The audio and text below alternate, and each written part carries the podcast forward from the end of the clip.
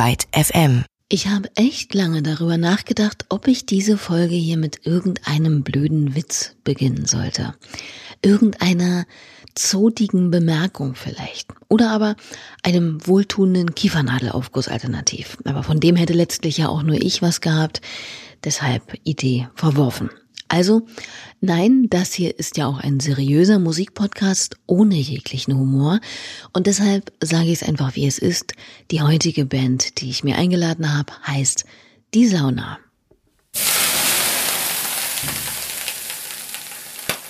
Ja, ich weiß, ich weiß. Das war jetzt sehr offensichtlich, aber es war nun mal einfach eine Steilvorlage. Die äh, musste ich einfach mitnehmen. Sorry. Die Sauna also. Seltsamer Name? So what? Nichts normaler als das. Wenn man sich nun mal eben genau dort kennengelernt hat, Zwinker, Zwinker, dann äh, nennt man sich also. Ich hätte meine Band damals auch Klassenfahrt ins Schlaubetal genannt, wenn ich das Musizieren über das Proberaumabgehänge und The Meat Puppets Covern weitergetrieben hätte. Ob das aber alles wirklich so stimmt mit der nackten Liebe auf den ersten Blick zwischen glühenden Steinen, wie die Band mit den aktuellen Corona-Maßnahmen umgeht und warum es nicht die beste Idee ist, zu einem Konzert zu gehen, wenn man pfeifrisches Drüsenfieber hat, das erfahrt ihr in dieser Ausgabe Ruhestörung. Und damit guten Tag, schön, dass ihr wieder dabei seid. Mein Name ist Leonie Möhring und das hier ist Die Sauna. Siehst du die Zeit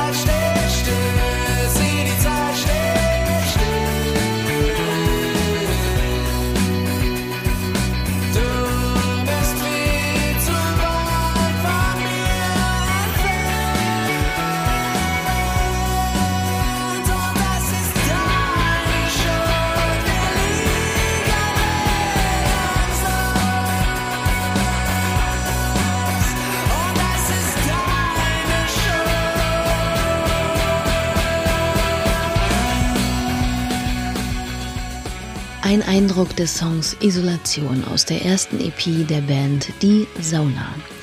Und in einer gewissen Form der Isolation befinden wir uns ja jetzt auch gerade wieder. Also zumindest all jene, die jetzt nicht unbedingt äh, zum Demonstrieren nach Leipzig fahren, sondern eben versuchen angesichts der zweiten höheren Welle der Pandemie ihre sozialen Kontakte so gering wie möglich zu halten. Und das gilt eben auch für die Sauna, beziehungsweise die zwei Herren, mit denen ich gesprochen habe. Gitarrist Thomas und Sänger Matthias.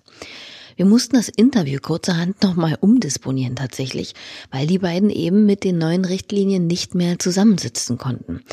Aber dank der Renaissance einer fast totgeglaubten Technik, dem Skype-Gruppenchat, hat es dann doch noch geklappt. Und quatschen kann man auf diesem Weg eigentlich ohne Probleme, finde ich. Was sich da durchaus schwieriger gestaltet, kann ich mir zumindest vorstellen, ist eine Probe, beziehungsweise noch ungünstiger Songwriting. Und genau in diesem Prozess des neuen Albums stecken die sechs Musiker gerade und dafür ist so ein Lockdown naja, schon etwas ungünstig, sage ich mal. Oder? Jetzt eigentlich schon, ja. Also man muss dazu sagen, beim ersten Lockdown hatten wir ein bisschen Glück, weil wir eigentlich kurz davor erst eine Tour fertig gespielt haben. Wir haben auch davor ein Album released, deswegen hatten wir da jetzt zu dem Zeitpunkt nicht so einen Wahnsinnsdruck, dass wir jetzt wieder was Neues machen. Deswegen war eigentlich, glaube ich, auch jeder mal ganz happy damit, dass man sich einfach mal nicht sieht und nichts macht. Aber jetzt so über den Sommer hat es doch wieder ein bisschen Fahrt aufgenommen. Jetzt so die letzten Wochen, vor allem jetzt im Herbst, wo man halt nicht mehr so viel draußen machen kann, haben wir viele neue Sachen geschrieben. Und das wäre jetzt natürlich schade, so im nächsten Monat, wenn wir da wieder so ein bisschen rausgeschmissen werden aus diesem Flow. Und das ist eben vor allem für eine Band schwierig, die an ihre Songs eher so intuitiv rangeht, die eben die Inspiration für ihre Musik eher gar nicht so verkopft, sondern noch recht klassisch aus dem Proberaum heraus, beim gemeinsamen Jam eben entwickelt. Ja, ich glaube, wir sind da schon immer sehr auf diese, ja, oder Jams angewiesen, deswegen wäre das jetzt auch recht hart, wenn wir jetzt die nächsten Wochen wieder gar nicht mehr in so dieser Gesamtkonstellation proben können, weil man macht dann zwar schon mal, wenn man mal so ein Grundgerüst hat, dass man sich dann auch mal allein hinhockt oder in, zu zweit und so ein bisschen über Details quatscht, aber so, so den richtigen Songwriting-Prozess, wo wir das irgendwie alles voneinander trennen oder hintereinander machen, das haben wir irgendwie bisher noch überhaupt nicht zustande gebracht. deswegen glaube ich, wird sich das jetzt wahrscheinlich in dem Monat auch nicht ändern. Also muss man jetzt mal schauen, was so passiert. Ach ja, ich weiß ehrlicherweise schon gar nicht mehr, wann ich das letzte Mal von irgendjemandem einen Satz gehört habe, der mit Bestimmtheit und Planungssicherheit formuliert wurde, oder? Nur noch konjunktiv, mal sehen, hoffentlich, mal schauen. Naja, aber gut, da hilft kein Mimimi. Was will man machen, wenn das von dem SARS-CoV-2-Virus angesteckte Schicksal jedes Mal lachend vom Stuhl fällt, wenn irgendjemand mal wieder in diesem Jahr etwas festzuplanen oder buchen versucht, ne? Da ist es schon durchaus sinnvoll, aus Selbstschutz und Enttäuschungsminimierungsgründen vorsichtig bei seinen Vorhaben zu sein. Aber, wie Thomas es hat äh, schon anklingen lassen, im Gegensatz zu einigen anderen Gästen, die ich ja bei Ruhestörung schon zu Gast hatte, ist den Jungs zumindest nicht die Veröffentlichung ihres Debütalbums oder die dazugehörige Tour vermasselt worden. Lakonischerweise heißt ihr Erstding, der Ende ähm, August 2019 erschienen ist, so schön wie jetzt war es noch nie. Tja, und wenn man und wird es erstmal auch nicht mehr anfügt, klingt es fast wie eine selbsterfüllte Prophezeiung. Anyway, die Platte ist beim feinen Hamburger Label Bubak erschienen und weist einen Sound auf, der, tja, will man jetzt äh, das Genre-Sticker-Album wirklich aufmachen? Vielleicht irgendetwas zwischen dunklem, ruhelosen Indie-Rock und äh, zeitweilig auch progressiven Post-Punk aufgeklebt bekommen würde. Unter dem großen, vielschichtigen Begriff Pop könnte man ihre Musik auch laut eigener Aussage, auch subsumieren, nur dass die Texte nicht unbedingt Mainstream-tauglich, sondern vielmehr geradezu existenzialistischer, kryptischer Natur sind. In jedem Fall ist es jetzt nicht unbedingt verkehrt, sich von Labels abzugrenzen, denn kaum jemand möchte ja irgendwie fremd etikettiert werden, sondern eben einfach mit der Musik für sich selbst stehen. Und das ist mit guten Songs wie das geometrische System auch nicht sonderlich schwer. Bye.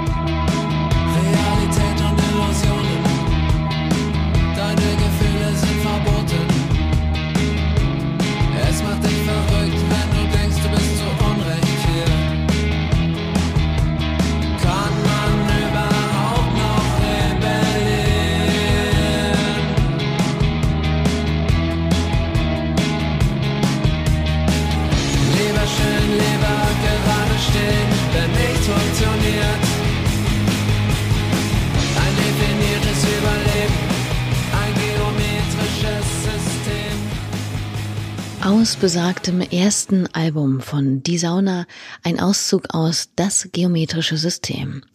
Ein Stück, das sie auch bei einem ihrer einzigen Konzerte in diesem Jahr gespielt haben, auf dem Reeperbahn Festival. Wir hatten ja schon ein paar MusikerInnen hier zu Gast, die auf dieser un- und außergewöhnlichen pandemiegerechten Ausgabe gespielt haben. Und nun wollte ich natürlich auch noch von beiden mal wissen, wie sie dieses spezielle Konzerterlebnis wahrgenommen haben.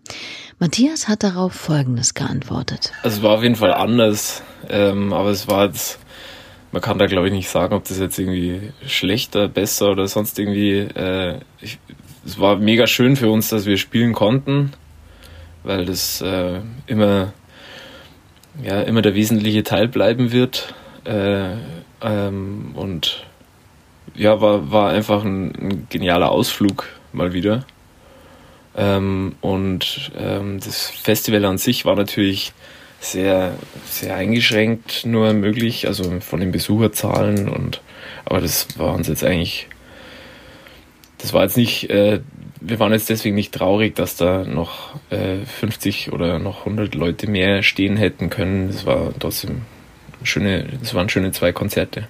Ja, und eines war ganz besonders schön. Naja, oder sagen wir, erinnerungswürdig.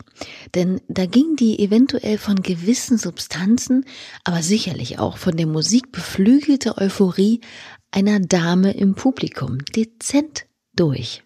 Da wurden wir kurz mal unterbrochen von einer von einem Fan, würde ich sagen, oder Tom? Ja, also ich glaube von irgendeiner, die komplett auf Drogen war, die ist da über den Zaun kupft und auf die Bühne gesprungen und hat sich das Mikrofon geschnappt und irgendwas rein äh, irgendwas reingeschrien. Und die waren natürlich in dem Club, waren die mega sauer, weil die halt dieses krasse Hygienekonzept hatten und auf einmal läuft da eine auf die Bühne.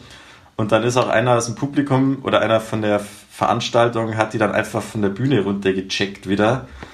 Und wir waren so komplett perplex dagestanden, was eigentlich gerade passiert und haben irgendwie noch so den Song zu Ende gespielt und dann war die auf einmal wieder weg. Und es war so, hä? Es geht ab. So eine komplette neue Erfahrung. Naja, nannte man früher ganz profan wohl Rock'n'Roll. Natürlich ein bisschen uncool, wenn sich alle versuchen, an Abstand und Co. zu halten und du da mit so einer etwas bizarren Performance alles etwas ad absurdum führst. Aber wichtig, der Band ist nichts passiert und der Person geht es scheinbar hoffentlich auch wieder gut. Schade eigentlich, dass genau das andere Konzert im Livestream zu sehen war, beziehungsweise auf der Plattform des Reeperbahn Festivals noch zu sehen ist. Aber solche Momente und jetzt nicht nur dergestalt skurrile, aber die gehören eben auch zum Zauber von Live-Konzerten, den man auch nicht so richtig durch irgendetwas ersetzen kann. Hättest du dabei sein müssen. Schlichtweg. Ne? So ist es einfach. Und da wir uns bei Ruhestörung ja aber gerade eh alle ein bisschen nach eben diesen Situationen sehnen, sprechen wir zumindest über Live-Musik. Und da habe ich ja auch schon sehr bunte Geschichten hier erzählt bekommen, die letzten Ausgaben, von einem legendären Prince Aftershow-Konzert aus den 80ern, einem aus Taschengeld-Knausrigkeit verpassten Avril Lavigne-Konzert und den aufregenden Luftballons bei Nena. Natürlich wollte ich dann auch von den beiden wissen, was denn für sie als Besucher ein Konzert war, das sich tief in den Erinnerungen verwurzelt hat. Und naja, die Tradition bleibt gewahrt, auch hier keine 0815 Story. Ja, ich würde jetzt mal in London das Konzert sagen, Bergi, aus verschiedener. Hinsicht. Also wir sind einmal nach London geflogen auf ein The Prodigy Konzert. Da waren fünf von der Band dabei. Und wir haben uns schon zwei Wochen lang super darauf gefreut, weil wir die zu dem Zeitpunkt rauf und runter gehört haben und dann auch noch mit London in Kombination und sind schon vorgeflogen und der Bergi ist dann noch zwei Tage später gekommen, weil er noch eine Klausur hatte und hat aber noch pfeiferisches Drüsenfieber gehabt, was er zu dem Zeitpunkt aber nicht gewusst hat. Und dann ist er auf das Konzert gegangen. Wir hatten super Spaß und der Bergi wäre, glaube ich, wirklich fast gestorben äh, da muss man sich vorstellen, da kommt so ein Typ ins äh, Sanitätszelt vor Ort und sagt, ihm ist mega kalt, aber der schwitzt und hat irgendwie Wolljacken an und alles. Ähm, und dann sagt der Sanitäter halt, äh, ja gut, dann gehst halt mal raus, dann wird es dir schon wahrscheinlich, ähm, wird sich das Fieber schon irgendwie senken, du kleiner Drogentyp oder was auch immer. Also das war halt einfach, ich, ich wusste halt einfach überhaupt nicht, was eigentlich gerade passiert. Und ähm, ja, das war richtig fürchterlich. Klingt so. Zumindest für den lieben Matthias. Aber tröste dich, auch ich bin schon mal während eines Konzerts im Sanitätszelt gelandet und wurde ähnlich belächelt. Bei mir war das aber nicht, weil die äh, vor Ort da dachten, ich hätte mir irgendwie zu viel eingeschmissen, sondern eher so, ach guck, noch so ein Mäuschen, das ohnmächtig geworden ist, als Anthony Kiedis sein Shirt ausgezogen hat. Und ich schwöre, so war es nicht. Ich war 15 oder so wog, keine Ahnung, vielleicht 45 Kilo und konnte da bei dem Red Hot Chili Peppers Konzert sehr weit vorne stehend einfach nicht ganz so gut mit der hysterischen, rempligen und nicht zuletzt extrem einquetschenden Lage noch dazu im Hochsommer umgehen, in die ich mich da gebracht hatte. Mit dem Oberkörper von Anthony Kiedis hatte das gar nichts zu tun. Wenn überhaupt, dann wäre es sowieso nur das Gitarrenspiel von John Frusciante gewesen. So, das aus meinem Nähkästchen. Jetzt wieder zurück zu die Sauna. Die Red Hot Chili Peppers waren im Übrigen das erste Konzert von Matthias. Passt ja irgendwie. Wohingegen die Premiere von Thomas Konzerthistorie dann doch etwas überraschend kam. Ich weiß es noch. Es war ziemlich spät. Ich glaube, ich war erst mit 17 oder so mal richtig auf einem Konzert, was jetzt mal über so eine Abschlussfeier von der Schule hinausgeht. Und das war Paul Kalkbrenner am Königsplatz in München. Ja, warum auch nicht? Was mir bei Die Sauna sehr aufgefallen ist, ist, dass sie auf der Bühne, wenn sie ihre Songs spielen und auch generell in ihrer Musik, recht ernst wirken. Also gar nicht im Sinne von dröge oder steif, eher eben versiert und sehr nachdenklich. Ist ja bei den Texten auch unschwer erkennbar, dass sich da ab und zu eher Gedanken als äh, Spaghetti zum Abendbrot gemacht wird. Aber ihr Social-Media-Auftritt und ihre Musikvideos stehen dem ziemlich komplementär gegenüber, finde ich. Da werden sich die Pullover über den Kopf gezogen, sodass nur noch das Gesicht eingerahmt rausguckt, sich von einem Vierfach-Platin-Bild von Helene Fischer äh, drapiert und kurzerhand die Sauna eben rübergeklebt oder das brandneue Vinylscheibchen einem ausgestopften oder echten und dann aber sehr gut dressierten Biber in die Pfoten gestellt. Da wird sich auch schmierig als 80er Jahre Flamingo Clubkapelle gegeben oder schwebende Katzenköpfe in trashiger, gestriger Videospielästhetik aufs Bild projiziert. Wie geht diese ironische, leicht ja, schulterzuckende Mentalität mit dieser Art von Musik und diesen Texten vor allem zusammen? Ja, ich würde sagen, wir sehen uns als Personen äh, innerhalb der Band einfach, wir, wir nehmen uns nicht zu wichtig. Ähm, das Einzige, was halt uns wirklich wichtig ist und deswegen ist es dann, deswegen hört man das auch im, äh, im Song nicht. Ähm, das ist halt unser, da, da wird's ernst und da ist es, ähm, darum geht's auch und so wir als Band äh, sind halt einfach, wir sind halt einfach nur eine Band, würde ich mal sagen.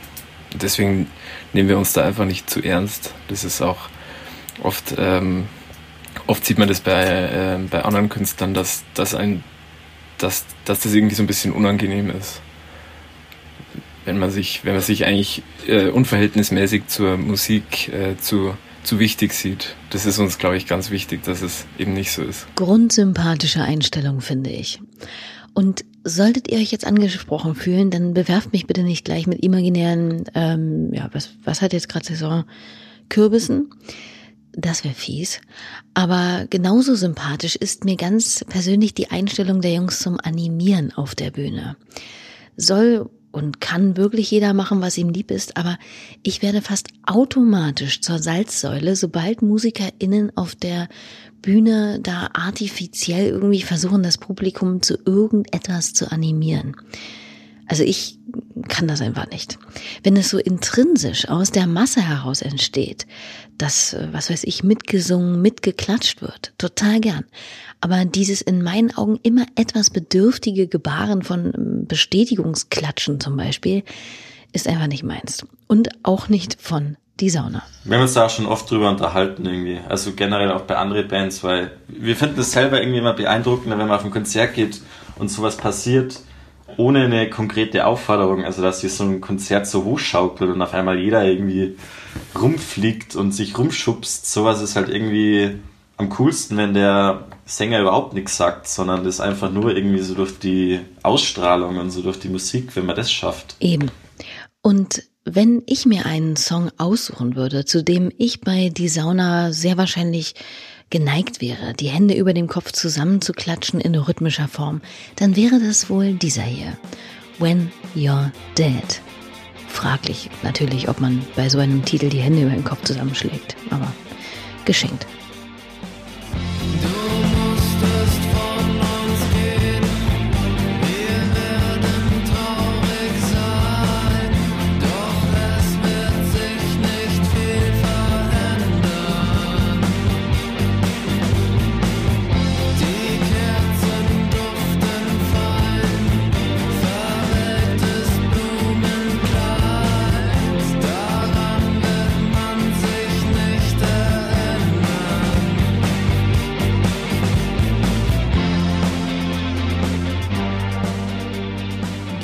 Ebenfalls von ihrem Album So schön wie jetzt war es noch nie.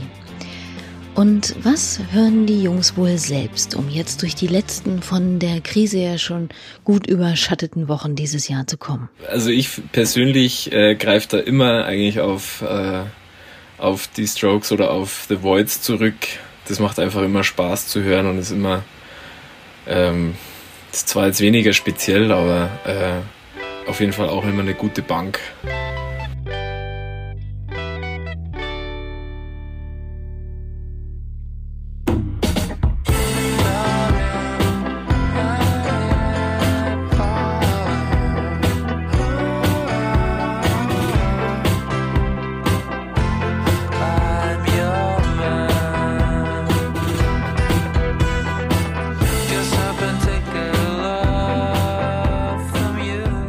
Zurzeit finde ich ist John Maus irgendwie eine ganz gute Adresse, so für diese, weiß ich nicht, schwere, melancholische Zeit passt das ganz gut.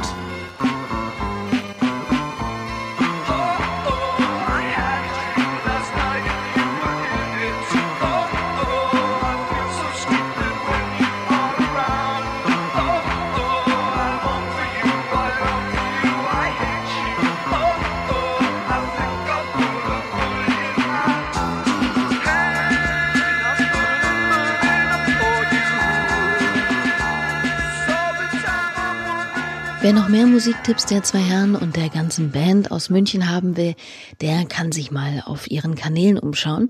Die Jungs sind nämlich ziemliche Playlistenfreunde. So. Und dass die Band aus München kommt, ist natürlich falsch, auch wenn das gerne mal behauptet wird. Liegt wohl schlichtweg daran, dass kein Mensch das Kaff kennt, aus dem das Sextet kommt. Und das ist keinesfalls despektierlich gemeint.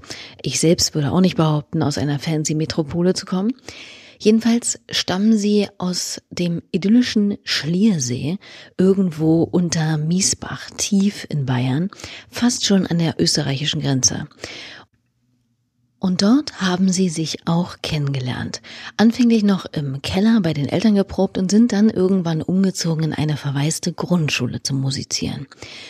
Und da sind wir dann auch schon beim sagenumwobenen Bandnamen und viel zitierten Gründungsmythos.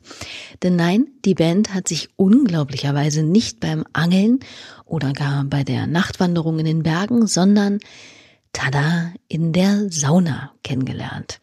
Da saßen sie alle anonymerweise beisammen, einer verlor beim Aufstehen das Handtuch und der Rest ist Geschichte. Buchstäblich märchenhaft oder? Wo andere einfach nur im Teenageralter The Breeders oder so covern und dann entscheiden, eine Band zu werden, finden andere auf wundersame Weise beim Schwitzen zusammen. Naja, ich lasse das jetzt mal so stehen und wende den Kopf mal wieder von der Vergangenheit gen Zukunft. Womit geben die zwei denn der kommenden Zeit einen rosigen Anstrich? Geht das überhaupt? Ja, ist gerade ein bisschen schwierig, echt also das Reeperbahn Festival war dieses Jahr so ein Wahnsinns-Push, auch den ganzen Sommer schon über, dass man gesagt hat, so hey, mal wenigstens im September hat man mal irgendwie ein so ein Ding, was so halbwegs Normalität verspricht, wo man mal rauskommt, wieder ein paar andere Leute trifft. Jetzt gerade irgendwie echt schwierig, dass man sich auf irgendwas konkret so richtig freut, leider. Vielleicht auf Weihnachten. Aber nicht mal das. Ich weiß es auch nicht. Aber was man schon sagen muss, äh, aufgrund der Corona-Situation ist äh, auch das gemeinsame Proben schon das Oberhighlight der Woche, ähm, weil halt sonst wirklich nichts passiert. Und ähm, gut, man hat die Möglichkeit, das haben wir über den Sommer auch sehr viel gemacht, ähm, halt irgendwie Sport zu machen oder rauszugehen, Radl fahren, Berg gehen, keine Ahnung was. Ähm, aber vor allem jetzt so in der kühleren Jahreszeit, wo die draußen Aktivität dann eh nicht mehr so im Vordergrund steht, ist es wirklich, ähm, ist es wirklich ein Highlight. Und wir hoffen halt jetzt drauf, dass das, dass wir das äh, für uns ermöglichen können, dass wir irgendwie proben können, weil dann, dann bleibt es auch und dann wird es auch, dann ist das auch wieder so eine, äh, die gemeinsame Zeit halt einfach super genial und super wichtig. Na, dann drücke ich mal die Daumen, dass das mit entsprechenden Konzepten irgendwie möglich bleibt und die Sauna weiter an ihrem zweiten Album feiern können. Gibt es da denn eigentlich schon irgendeinen Stress zu spüren, beziehungsweise vielmehr den berühmten Druck, vor dem ja viele Bands hinsichtlich des verflixten zweiten Albums zu kämpfen haben?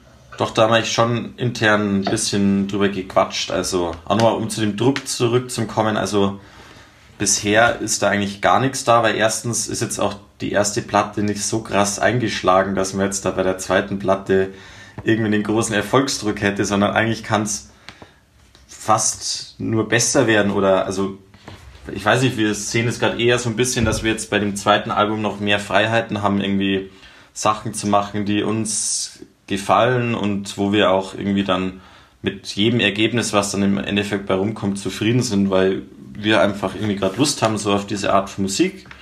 Und das versuchen wir jetzt gerade so ein bisschen in ein Gesamtwerk zu, zu packen. Also, dass wir irgendwie mal so, ja, unsere Sounds so ein bisschen noch anpassen, ein bisschen rumtüfteln und das ist gerade auf jeden Fall eigentlich ein sehr spannender Prozess, dass man sagt, wie klingt dann eigentlich das neue Album und so in dieser Phase sind wir gerade. Wir dürfen also gespannt sein, was der nächste Aufguss der Sauna da für uns bereithalten wird. Und damit, ihr lieben HandtuchwedlerInnen, sind wir auch schon wieder am Ende dieser Folge hier angekommen. So schnell geht das immer. Ich bedanke mich wie immer herzlich bei Thomas und Matthias für das überaus nette Gespräch und auch euch für eure hochgeschätzte Aufmerksamkeit.